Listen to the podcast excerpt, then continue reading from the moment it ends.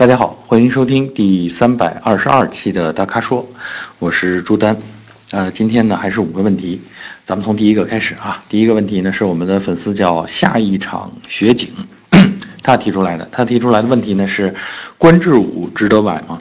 呃，双离合器变速箱的可靠性怎么样啊？呃，其实呢，观致五我一直觉得是款不错的车啊。这个不错呢是方方面面，特别是在。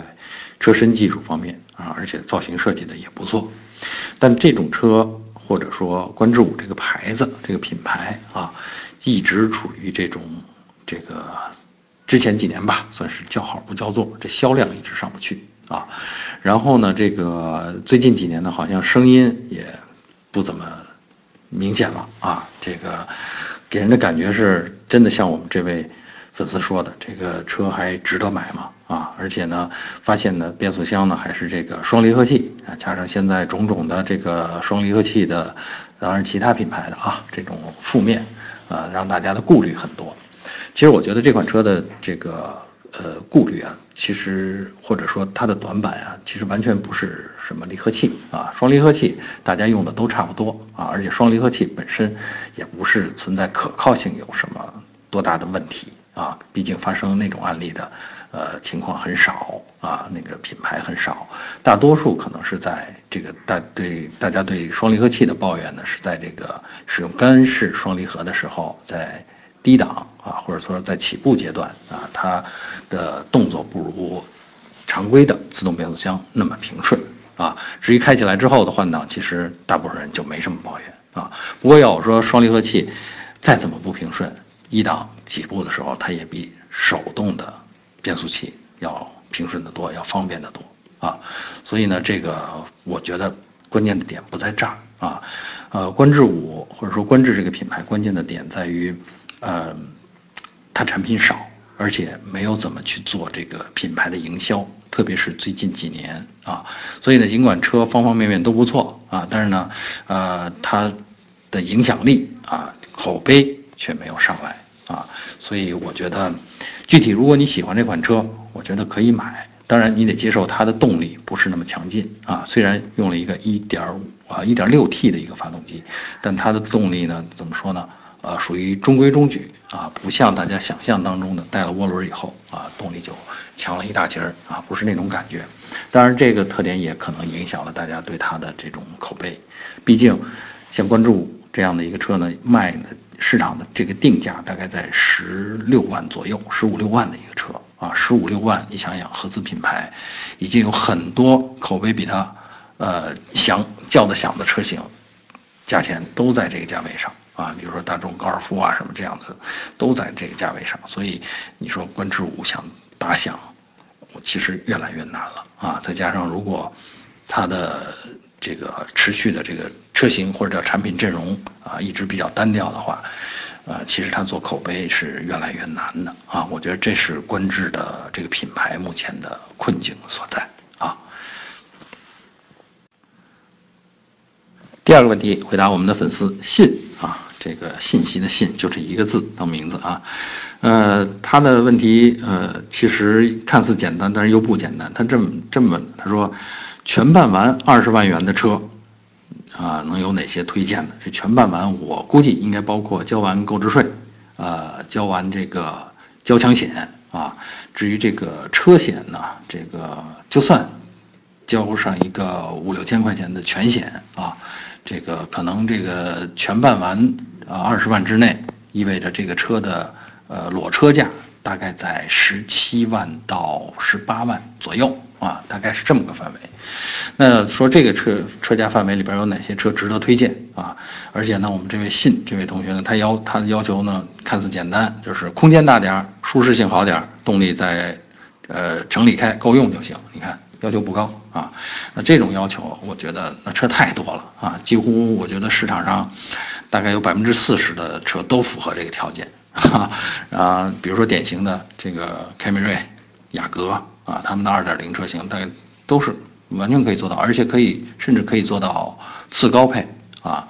呃，然后像天籁、像这个斯柯达的速派这样的车，德系的，也可以做到这个价位上都到次高配啊，也可以拿下啊，在十七万多、十八万这样就可以拿下啊。呃，至于这个牌子再口碑好一点，比如说像大众、帕萨特、迈腾，那可能就要稍微的超出一点，但是可能这个车系中间的啊车型，或者说这个呃不是那个最大排量的那个车型，那这个价钱也可以拿下啊。所以呢，我觉得这个选择真的就太多了啊，就像。呃，我刚才提到的这些，我觉得其实都满足这个空间大点儿、舒适性好点儿啊，然后动力在城里开够用啊。呃，如果要考虑 SUV 呢，哎，这个钱就稍微有点紧张啊。如果 SUV 达到这个程度，那你的预算得上调到二十二万到二十三万啊。当然换来的就是坐姿高了一点，离地间隙高了一点啊。另外呢，这个呃。行李箱容积啊，因为是后掀式的这种尾门了嘛，行李箱容积啊，灵活性都更高了一点啊，所以呢，我是觉得这个要要让我们推荐什么呀？这个这个太宽泛了啊！我觉得我刚才提到的这几个车，都是我认为目前呃性价比不错，而且可着这个十七八万元能够买到的这个比较好的这种车型了啊。呃，第三个问题啊，回答我们的粉丝 X 同学啊，这又是用一个字啊，一个字母。X 同学在问的是日产轩逸怎么样？呃，性价比如何？优点和缺点各是什么？呃，提到这款车啊，我觉得很值得说的就是它的性价比啊。这款车呢，我觉得它在空间上面啊，配置上面，然后呢，在这个呃动力表现上面，其实都很均衡。啊，注意我说的是均衡啊，所以呢，这个我觉得性价比不错，因为整个车系的售价大概是在十二万到十五万之间啊，在这个价位上你就能拿到一个呃比较典型的啊安静舒适的这么个中级轿车啊，所以呢，我觉得它性价比挺好的。但说到优缺点，这其实就说到同样的是这个均衡性，它的优点和缺点都在这儿。啊，就是既没有特别突出的亮点，也没有特别突出的缺点，所以呢，整体一个词呢，就都是平淡啊。就这个车呢，不会给你特别激动人心的某些特点，啊，也不会有这种让人特别呃要吐槽的某些缺点啊。你想，一点六的发动机配一个 CVT 的变速箱啊，它这个用起来肯定是平呃很很平顺啊。然后呢，日产呢一向呢又是讲究这个车内的呃安静啊，当然这款车受限于这个成本啊，也没法做到像英菲尼迪那样的安静，或者像雷克萨斯那样的静音水平啊。不过在同价位里边，我觉得日产车在这方面做的已经是属于静音性，已经是属于上乘了啊。所以你说优缺点这个怎么说呢？方方面面其实都满足你了啊。这个我觉得这是个优点。那缺点呢，就是说，嗯，少点个性呗，啊。不过，对于大多数这个想买一辆代步车的中国消费者来说，这也算不上什么缺点啊。再加上呢，日系车呃日产车啊，尤其是配这个 CVT 变速箱的，省油啊，这我觉得可以算是一个刚才咱们说了啊，优点平淡里边再加一个吧，这也可以省油，也可以算是一个比较明显的优点啊。呃，缺点就是激情不足啊！我说好像说了两遍啊，确实这个车给我留下的印象就是这样啊。呃，第四个问题回答我们的粉丝小灰灰啊，他问的是呢，呃，想问一下汉兰达和发现神行啊，丰田汉兰达和发现和路虎发现神行该怎么选啊？这问题问的好啊，为什么说好呢？我说这问题。呃，打起来想简单也简单，想复杂也复杂。简单说呢，就是，如果钱多呢，你就买发现神行啊；如果钱少呢，你就买汉兰达啊。毕竟这俩车的价钱，一个是二十多万，一个是四十万左右啊。虽然这个呃路虎发现神行是叫奇瑞捷豹路虎生产的啊，但是呢，这个价位我看了看这个呃比较合适的、典型的、具备了典型配置的这个车型的价位，应该在呃三十七八万到四十万左右。啊，嗯，这就是简单说，钱多你就买发现神行啊，钱少你就买，这毕竟差着十几万呢，钱少就买汉兰达。要稍微仔细一点说呢，这个是，呃，其实买这个发现神行的好处呢是它是一个四驱车，啊，呃，就是即便是入门车款，它也是个四驱的啊，呃，这样呢，就是而且路虎这个牌子吧，它再怎么样，它对越野这个还是有追求的啊，就是它的通过性还是它车辆设计的时候的一个基本的考量。所以呢，就是如果你有一点越野情节的话，哎，你买发现神行肯肯定要比买汉兰达得到的这个满足更大啊。还有啊，另外除了越野之外啊，这个装载能力就是当然是汉兰达的装载能力更强啊，因为汉兰达有七座，而这个发现神行基基本上只有五座啊。呃，汉兰达呢，当然也有五座版本，当然这就给你腾出来更大的这个行李箱空间啊。车的车身尺寸也明显的比这个发现神行大了，差不多大概大了有三三百毫米啊，这个长度啊，所以，呃，我觉得说差半个级别一点都不夸张啊。所以说呢，这个问题呢，嗯，其实很好回答啊。咱们再稍微概括一点啊，就是如果深层次一点考虑的话。呃，面子问题，如果你首先要满足面子问题，预算又不是问题的话，嗯，那你买发现神行，这样既得到了越野的满足，也得到了品牌的满足啊，嗯，这个车挺好玩啊。然后如果这个对空间、对装载的人数不是你第一需求的话，那这是一个比较好的选择啊。那如果你真的是需要实用性，需要它的大空间啊，那么。你真的是买汉兰达比较合适啊，因为空间大，才有很多可能性能装。另外，整个的这个舒适性也会因为空间大而提升，空间大、轴距长，这样对舒适性都是有很大帮助的。而且丰田汉兰达它呃行驶起来啊，在比如说在城市里边行驶，或者说在高速的时候，它的静音啊做的是相当不错的。啊，所以呢，这个你说怎么选，真的看你的需求，因为你在题面上也没提供更多的信息，所以我也就帮你做这些分析和判断了啊。呃，第五个问题也是最后一个问题啊，这是我们的粉丝叫 Jason，呃，Jason Lee 啊，李同学提出来的，他咱们抬头显示是一个特别实用的配置吗？啊，为了抬头显示呃买车多加钱值吗？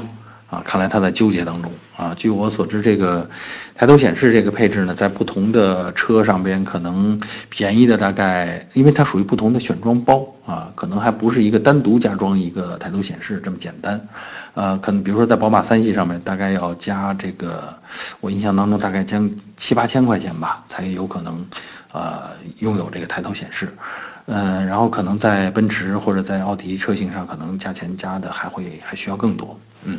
那么就确实存在一个值不值的问题啊。其实我觉得它的实用性主要在于，我觉得最实用的地方在于导航啊，就是特别到你临近路口的时候，如果你的抬头显示上面带有导航的提示的话，那就很好用啊，告诉你大概前面路口还有多远就到了，到了那个路口之后啊，你要不要做转弯？而且那个路口是不是这个有这个呃分道线的这种标志？就是说你该进入哪个车道去等待转弯，这个是很实用的。而且基本上你的视线呢，呃不用离开路面。大家都知道，到了路口的时候，路面的情况会变得相对复杂。如果这个时候你分神低头去看导航，啊，就可能有一定的风险啊。所以这个时候抬头显示的价值就凸显啊。另外呢，还有呢，就是在。呃，行驶当中啊，比如说我们现在某些城市啊，路况比较好的时段，你车速可能容易超速啊，那老有一个车速显示在你这个风挡下沿这儿，你可以就你就更容易控制住速度啊，所以呢，这也是一个对安全或者对你的这个呃违章啊，呃减少违章有帮助的一个配置。呃，至于除此之外，我还真不觉得这个。抬头显示有一是是一个多么必要的东西啊！再加上现在其实哈，呃，很多手机的呃手机的这个 A P P 上面就提供这种功能，甚至咱们的高德呀、百度啊这种导航地图，大家最常用的这种导航软件里边就有这个 H U D 这功能啊，抬头显示的功能。你只要在设置里边选了，你的手机屏幕就转化成倒影。然后你它可以简单一点，咱们可以直接利用风挡的这个角度投射出来。啊，如果想更清晰一点，其实呃，淘宝啊，或者是这种京东商城上面啊，有卖这种配件，啊，二三十块钱有个小反射镜，然后还有个硅胶盒，你把手机往里一放，啊，然后再往那个仪表台的那个仪表罩的那个拱形的坡上一放。就是一个完美的 抬头显示，啊，所以真的不用花好几千块钱去干这件事儿，啊，我觉得，嗯，当然啊，在这些就是原装的，当然跟车辆的整个的调性更整整个的功能更协调啊，也打开的时候更显得你高大上啊，但是我觉得单独为那个东西花个七八千块钱，确实有点不值啊。好，以上呢就是本期大咖说的全部问题啊，希望大家继续在我们的微信公众号或者微社区中提问。如果您想了解更多的汽车资讯，还有导购信息，请持续关注我们的公众号，还有车评网啊。我们下期节目再见。